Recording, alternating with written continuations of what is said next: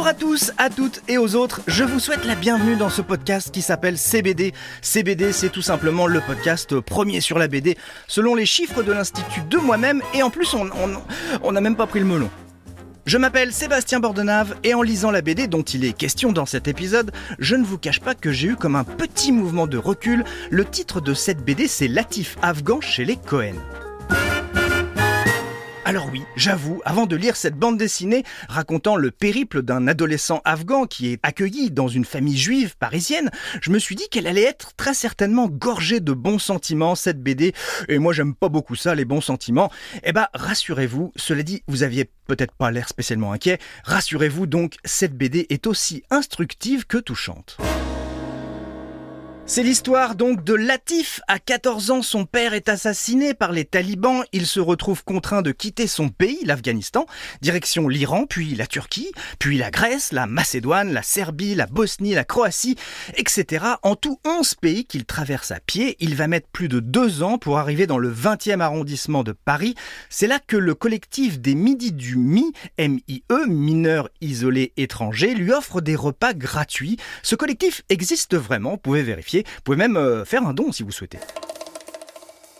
Mais revenons à la BD Latif Afghan chez les Cohen. C'est dans un jardin de Belleville que Latif va rencontrer Pascal Cohen. Pascal est presque à la retraite, ne se dit pas forcément militante, mais engagée, ça oui. C'est le cœur sur la main qu'elle propose à Latif de venir à la maison parce que son père à elle était à Auschwitz. Il en est revenu sans sa famille et toute sa vie, il a raconté l'extrême traumatisme de la séparation entre enfants et parents. Pour Pascal Cohen, c'était donc très important de faire quelque chose de concret pour aider les enfants. La BD Latif Afghan chez les Cohen raconte beaucoup de choses, la traversée du désert du Balochistan au Pakistan, du jeune réfugié, les camps de transit illégaux tenus par les passeurs, mais aussi la neige en Bosnie. Cet épisode va rappeler des souvenirs à Rafi, le mari de Pascal Cohen, né en Tunisie. Il a dû quitter son pays lui aussi du jour au lendemain pendant la guerre des six jours. Il se souvient que la première fois qu'il a vu de la neige en France, il en a mis dans ses poches pour en rapporter à sa mère. Dans cette BD, on vit au plus près le désarroi du jeune Afghan face aussi à la montagne administrative qu'il faut gravir en France, les démarches auprès de l'OFPRA pour obtenir un statut de réfugié politique et se confronter aussi au juge.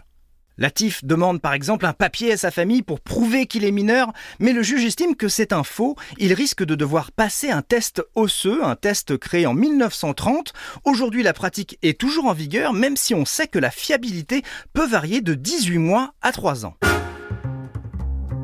C'est Rachel Lev qui signe l'écriture de l'histoire, Sarah Emily Simon qui l'a dessinée.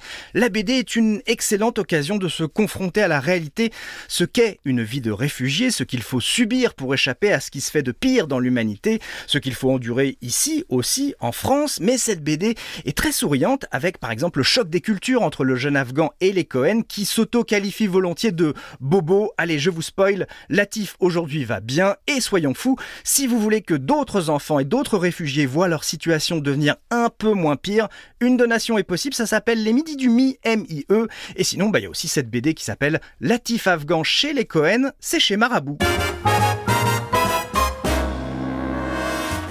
Merci d'avoir écouté cet épisode de CBD, ça nous fait bien plaisir. Quand je dis nous, bah c'est Christophe Davio qui réalise, c'est aussi Sébastien Guyot qui produit. Avec moi, ça fait un trio et ça tombe bien car on vous souhaite tout le bonheur du monde et que quelqu'un vous tende la main. Allez, des bisous